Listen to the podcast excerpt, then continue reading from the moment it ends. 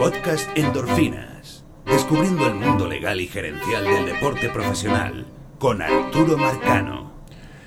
Y bienvenidos a un nuevo capítulo, episodio o dosis de endorfinas. Creo que ya resolví el problema con el micrófono. Había sido un botón que parece que mi hija movió, yo no me di cuenta. Y en el último episodio no se oía bien, pero yo creo que ya. Vamos a tener un tema bastante interesante. También quería hablar sobre el contrato de, de Julio Rodríguez, pero yo creo que ya tengo una, tenía unas dudas que ya me han estado aclarando, entonces vamos a dejar eso para después.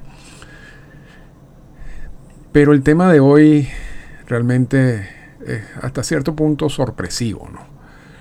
Y es la posibilidad que la Asociación de Peloteros de Grandes Ligas, la MLBPA, represente a jugadores de ligas menores, o en otras palabras, sea el sindicato también de los jugadores de ligas menores. Y eso tiene una cantidad de implicaciones que vamos, vamos a explicar aquí. Pero vamos a iniciar el, el capítulo con la nota de prensa de la Asociación de Peloteros sobre este, este caso. Dice, la Asociación de Peloteros de Grandes Ligas lanza una campaña para sindicalizar a los peloteros de ligas menores. La Asociación de Peloteros de Grandes Ligas, MLBPA por sus siglas en inglés, ha lanzado una campaña para sindicalizar a los peloteros de ligas menores en todo el país. La histórica gestión comenzó el domingo por la noche tras recibir un apoyo abrumador de la Junta Ejecutiva de la MLBPA. Los peloteros de ligas menores representan el futuro de nuestro juego y merecen salarios y condiciones de trabajo que correspondan a atletas de élite que entrenen que entretienen a millones de fanáticos del béisbol en todo el país, dijo el director ejecutivo de la MLBPA, Tony Clark. Ellos son una parte importante de nuestra fraternidad y queremos ayudarlos a alcanzar sus metas tanto dentro como fuera del terreno de juego. La campaña cuenta con el apoyo de Applecase for Minor Leaguers, que ha servido como voz y recurso para los jugadores del 2020 brindando una mayor atención a las condiciones de trabajo deficientes que existen en todas las ligas menores. Todos los miembros del personal de Advocate for Minor Leaguers han renunciado para asumir un nuevo rol trabajando para la MLBPA. Esta generación de peloteros de ligas menores ha demostrado una capacidad sin precedentes para abordar los problemas del lugar de trabajo con una voz colectiva, dijo Harry Marino, director ejecutivo saliente de Advocates for Minor Leaguers. Unirse al sindicato más poderoso en el deporte profesional asegura que esta voz se escuche donde más importa, en la mesa de negociaciones. Esta campaña de organización es una inversión en el futuro de nuestro juego y nuestra fraternidad de peloteros, dijo Tony Clark. vamos a explicar exactamente cuál es el estatus actual de todo esto que genera esta, esta estrategia de la MLBPA.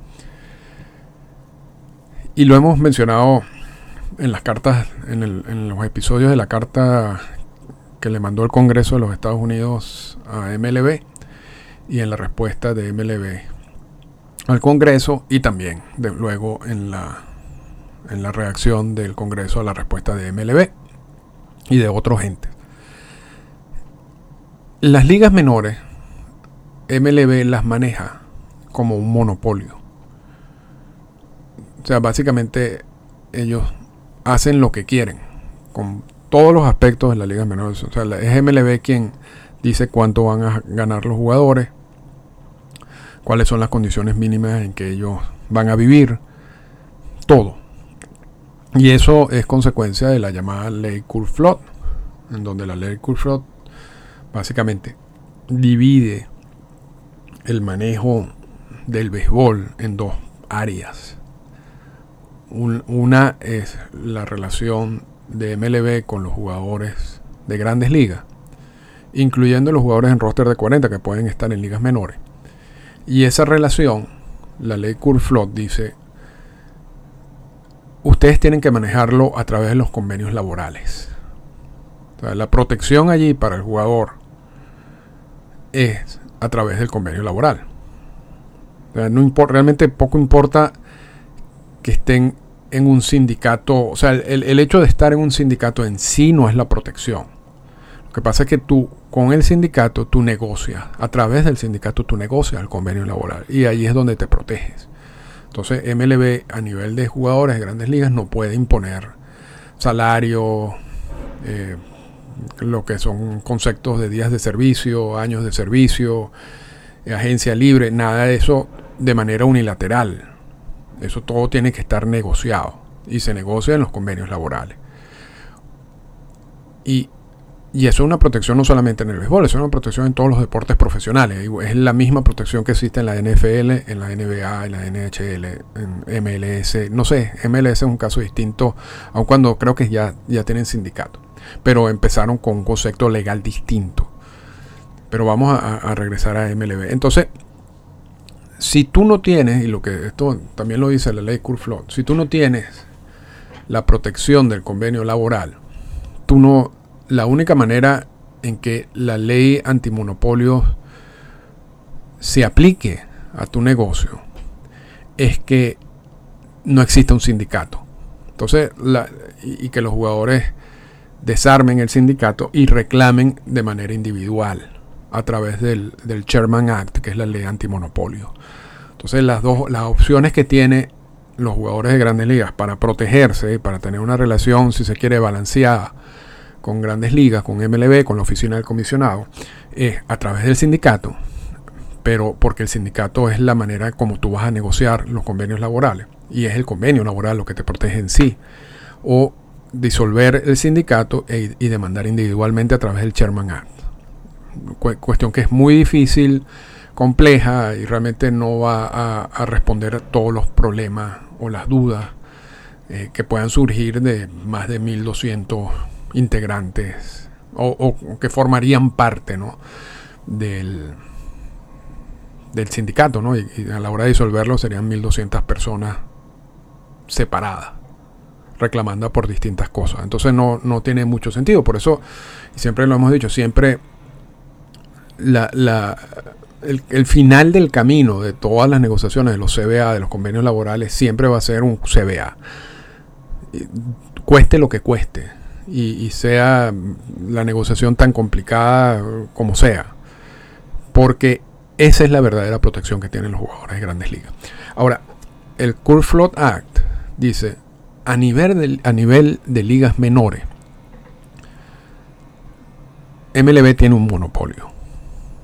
Le da el monopolio legal del manejo de ligas menores a través de esa ley, que antes venía por decisiones de, los distintos cortes, incluyendo la Corte Suprema de Justicia, empezando por Federal Baseball, pero esas decisiones más que todo abarcaban la relación con los jugadores de grandes ligas. O sea, la, eh, decisión de Federal empieza a darle el monopolio de la relación con los jugadores de grandes ligas, que luego pierde técnicamente cuando ya empiezan a negociar los convenios laborales y luego la ley Flood simplemente reconoce eso. aquí la protección está a través del convenio laboral.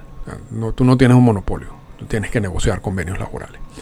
Pero con ligas menores, repito, no existe eso. No hay ningún tipo de protección porque no hay convenios laborales con jugadores de ligas menores, porque no hay sindicato de ligas menores. Y eso ha sido un punto que por muchísimo tiempo, muchísimo tiempo, décadas, siempre se ha mencionado de por qué los jugadores de ligas menores no tienen sindicato. Y entre las razones que se explican de, por qué no, no existe sindicato con los jugadores de ligas menores, es que por supuesto estas son estructuras que tú tienes que financiar. Entonces, ¿de dónde sacas el dinero para financiarlo? Eso es un, eso es un obstáculo que tienes de entrada el otro obstáculo que tiene es que la vida, así como la vida útil o la vida profesional de un jugador de grandes ligas es relativamente corta, la vida profesional de un jugador de ligas menores es todavía mucho más corta. Creo que son dos años y medio. Y lo que quiere decir que hay muchísima rotación de jugadores en ligas menores. Entonces, para tener tú un sindicato, tú necesitas cierta estabilidad en, ese grupo de jugadores que, vas a representar, ¿no? Porque tú también necesitas crear una estructura del sindicato. El sindicato de grandes ligas tiene una estructura. Por ejemplo, el comité ejecutivo es parte de esa estructura, quien toma decisiones. Tú tienes que crear una estructura a nivel del sindicato de ligas menores, con jugadores de ligas menores activos, ¿no?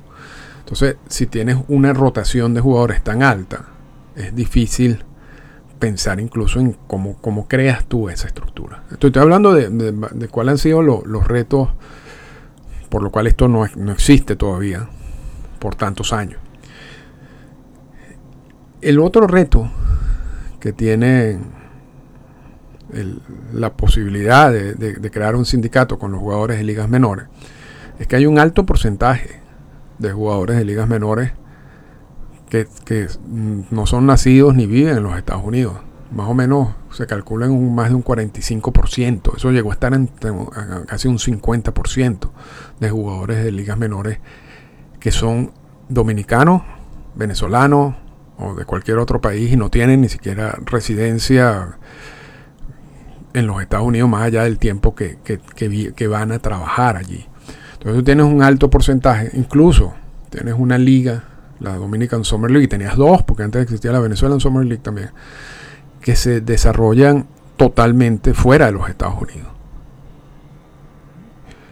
Entonces hay un reto allí de cómo, cómo tú le llegas o cómo tú puedes representar estos intereses de jugadores que no viven en los Estados Unidos y que, que tienen otras necesidades y que, tienen otras características. Y también cómo puedes tú regular una liga que opera 100% en un país distinto a los Estados Unidos.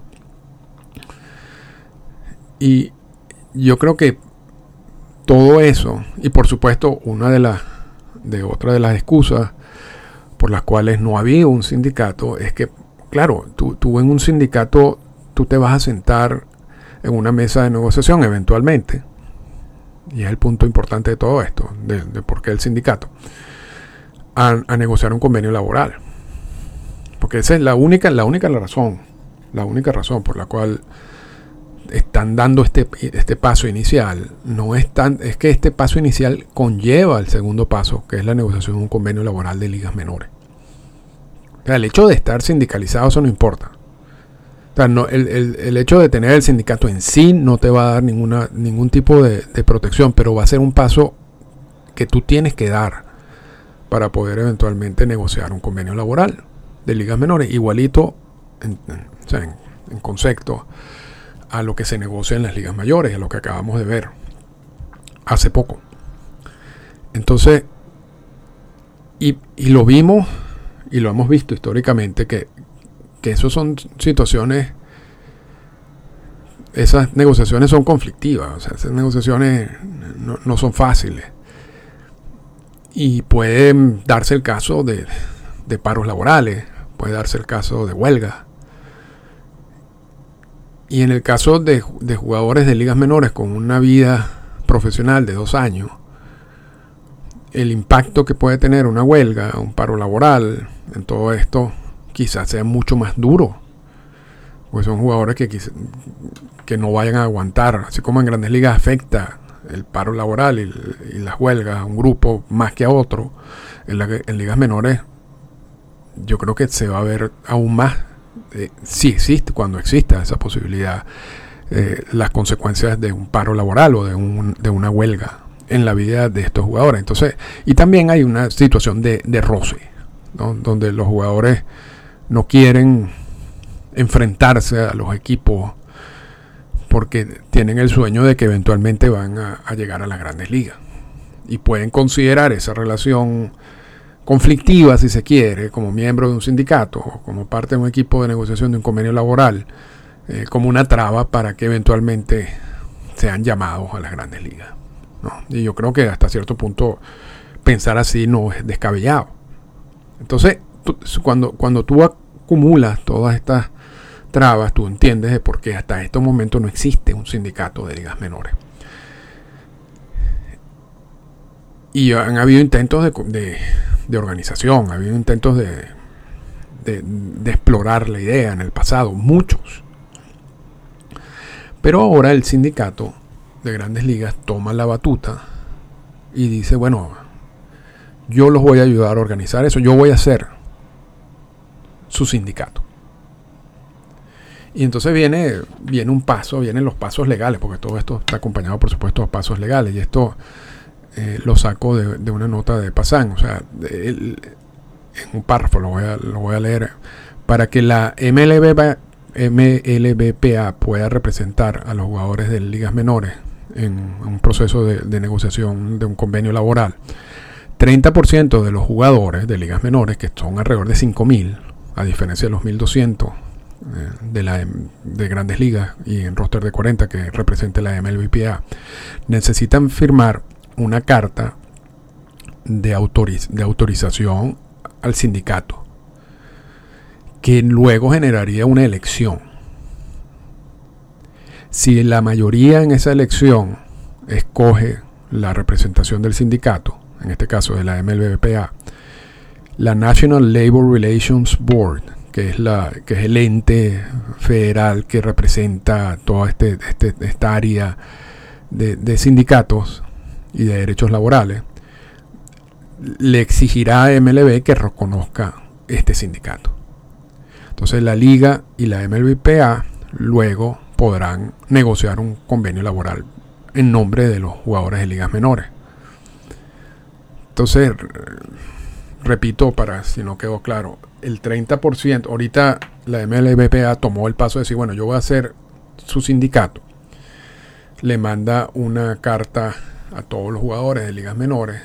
si hay un 30% que dice, está bien, yo acepto que tú nos representes. Entonces se hace una elección. En esa elección se autoriza formalmente a la MLBPA como el, como el sindicato de jugadores de ligas menores eso se la manda al, al National Labor Relation Board y luego que este como que acepte ya oficialmente, formalmente a la MLBPA como el sindicato de los jugadores de ligas menores, la informa a MLB y entonces allí se va a iniciar el proceso para una negociación del convenio laboral de jugadores de ligas menores y a través de ese convenio laboral de, ligas menores se van a atacar todas estas áreas de salarios, condiciones de vida, transporte, alimentación, eh, ayuda médica, eh, seguro y, mil cantidad de puntos igual igual a la cantidad de puntos que normalmente se negocia en el convenio laboral de las grandes ligas. Entonces, allí hay un, un organismo, como lo decía el mismo comunicado de la MLBPA, que ha venido siendo como los activistas en nombre de, que se llama Advocates for Minor Leaguers, eh, los activistas en nombre de los jugadores de ligas menores que ahora entonces han renunciado a su, a su labor en esa organización a formar parte de la MLBPA. Pero entonces, eso, eso, es, eso es teóricamente todo, ¿no? la necesidad de, tener un sindicato es para poder negociar los convenios laborales. Y tú quieres resolver eh, todos los problemas que tienen los jugadores de ligas menores a través del convenio laboral, porque en ese momento entonces ya no entraría el Cool Float Act a proteger a MLB y para que éste maneje las ligas menores como un monopolio. O sea, le estás quitando el poder en ese sentido de acción a MLB y estás sustituyendo eso por una negociación de un convenio laboral.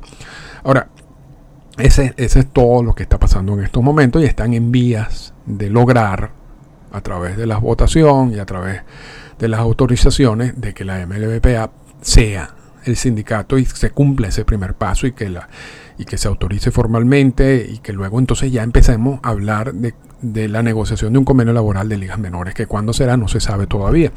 Pero aquí viene y con esto cerramos, el punto que quizás sea para mí más interesante de todo esto, porque, y lo tocábamos anteriormente, la gran mayoría, si se quiere, no la gran mayoría, pero entre un 45% y un 50% son jugadores extranjeros. ¿Cómo, cómo, ¿Cómo representas tú los intereses de esos jugadores extranjeros en esa mesa de negociación? porque en el mismo, la mismo comunicado de prensa de la MLBPA está muy centrado, por supuesto, a lo que pasa en el béisbol de los Estados Unidos. Y todos estos procesos legales tienen que ver con procesos legales de leyes, procesos legales de Estados Unidos, de, de, cuestiones de sindicatos, de, leyes federales de, laborales, eh, que, no tienen, que tienen poco que ver con, con, extranjeros. ¿no? O sea, sobre todo, por ejemplo, en el caso de la Dominican Summer League, que no se desarrolla en los Estados Unidos. O sea, nace y muere en República Dominicana.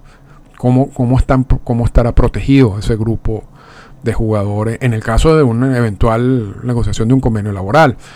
Pero también en, grandes ligas hay aproximadamente un 28%, 27% de jugadores extranjeros. Aquí estamos hablando casi del doble. Y, en, grandes ligas y en los convenios laborales siempre se ha criticado que esos convenios muchas veces no, no ven por los intereses ni las necesidades de los jugadores extranjeros sino por los jugadores, por el grupo en general, pues, que la gran mayoría, el, 80, el 70% eh, son estadounidenses, si se quiere, algún grupo canadiense. En este caso estamos hablando casi de la mitad, que no son nacidos en los Estados Unidos ni viven muchos de ellos, en su gran mayoría, en los Estados Unidos.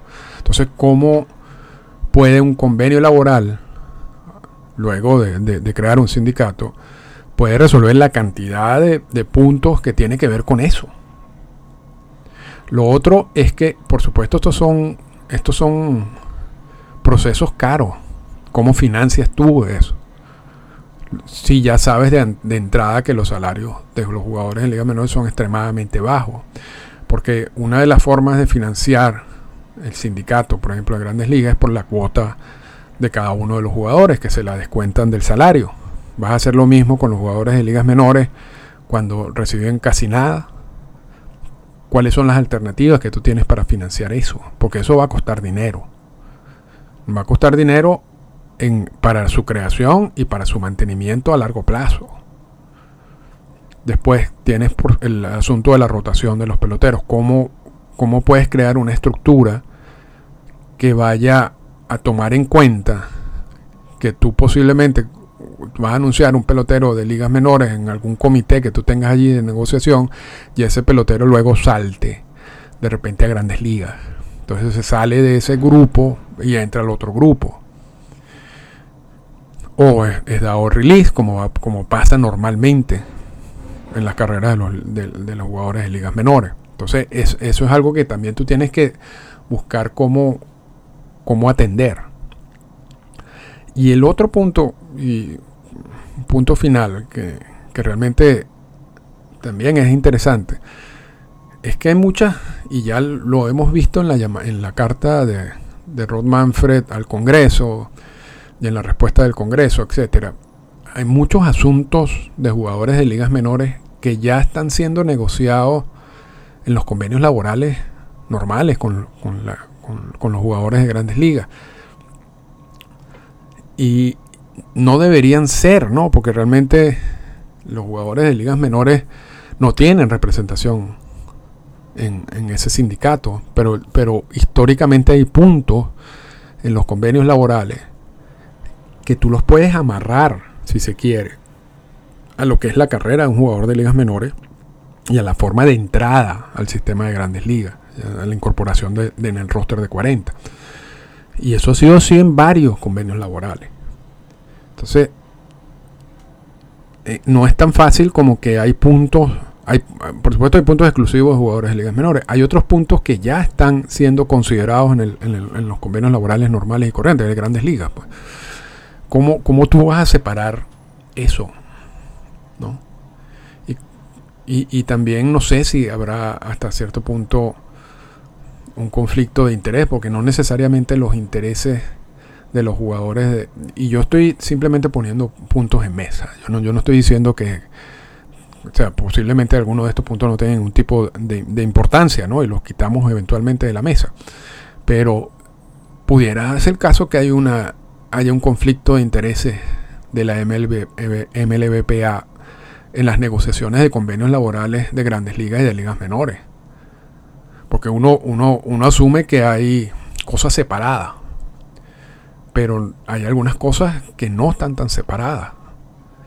Entonces, habría que ver qué pasa en esos casos.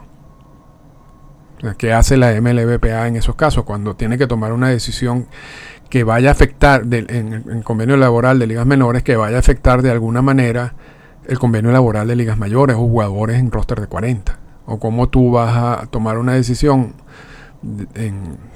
sobre jugadores en roster de 40 en las negociaciones de los convenios laborales normales, como lo estoy diciendo, para, distinguirlo de, de, la potencial negociación de un convenio laboral de ligas menores. Y, ese, y, esas, y esos derechos o esas puntos que tú estás negociando en el convenio laboral normal vayan a afectar a jugadores en ligas menores. Entonces, porque sería una misma institución representando a los dos grupos. Entonces sería interesante también cómo, cómo se puede armar eso legalmente. Pero, pero bueno, e, es un paso interesante. Nunca se había dado, ni siquiera a, esto, a, esto, a este punto.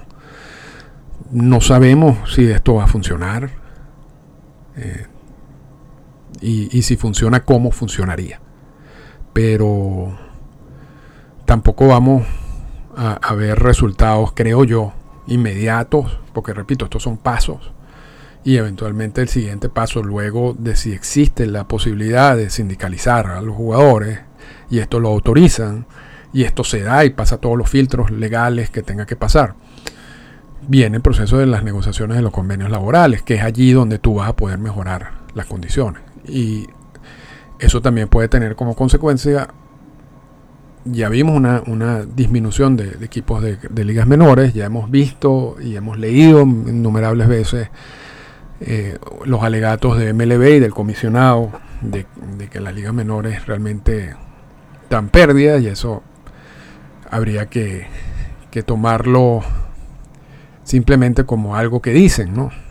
No, no, no como la verdad verdadera. Pero si, eh, si en algo eso está relacionado con la verdad y hay una inversión grande de dinero para mantener cierta, cierto un funcionamiento de, ligas, de equipos de ligas menores que no necesariamente están dando ganancias, y viene entonces una negociación de un convenio laboral en donde te van a subir la inversión que tú tienes que hacer para mantener todo el sistema de ligas menores, eso también puede generar una disminución adicional de los equipos de ligas menores. Y una disminución considerable también de la cantidad de puestos de trabajo que hay en las ligas menores.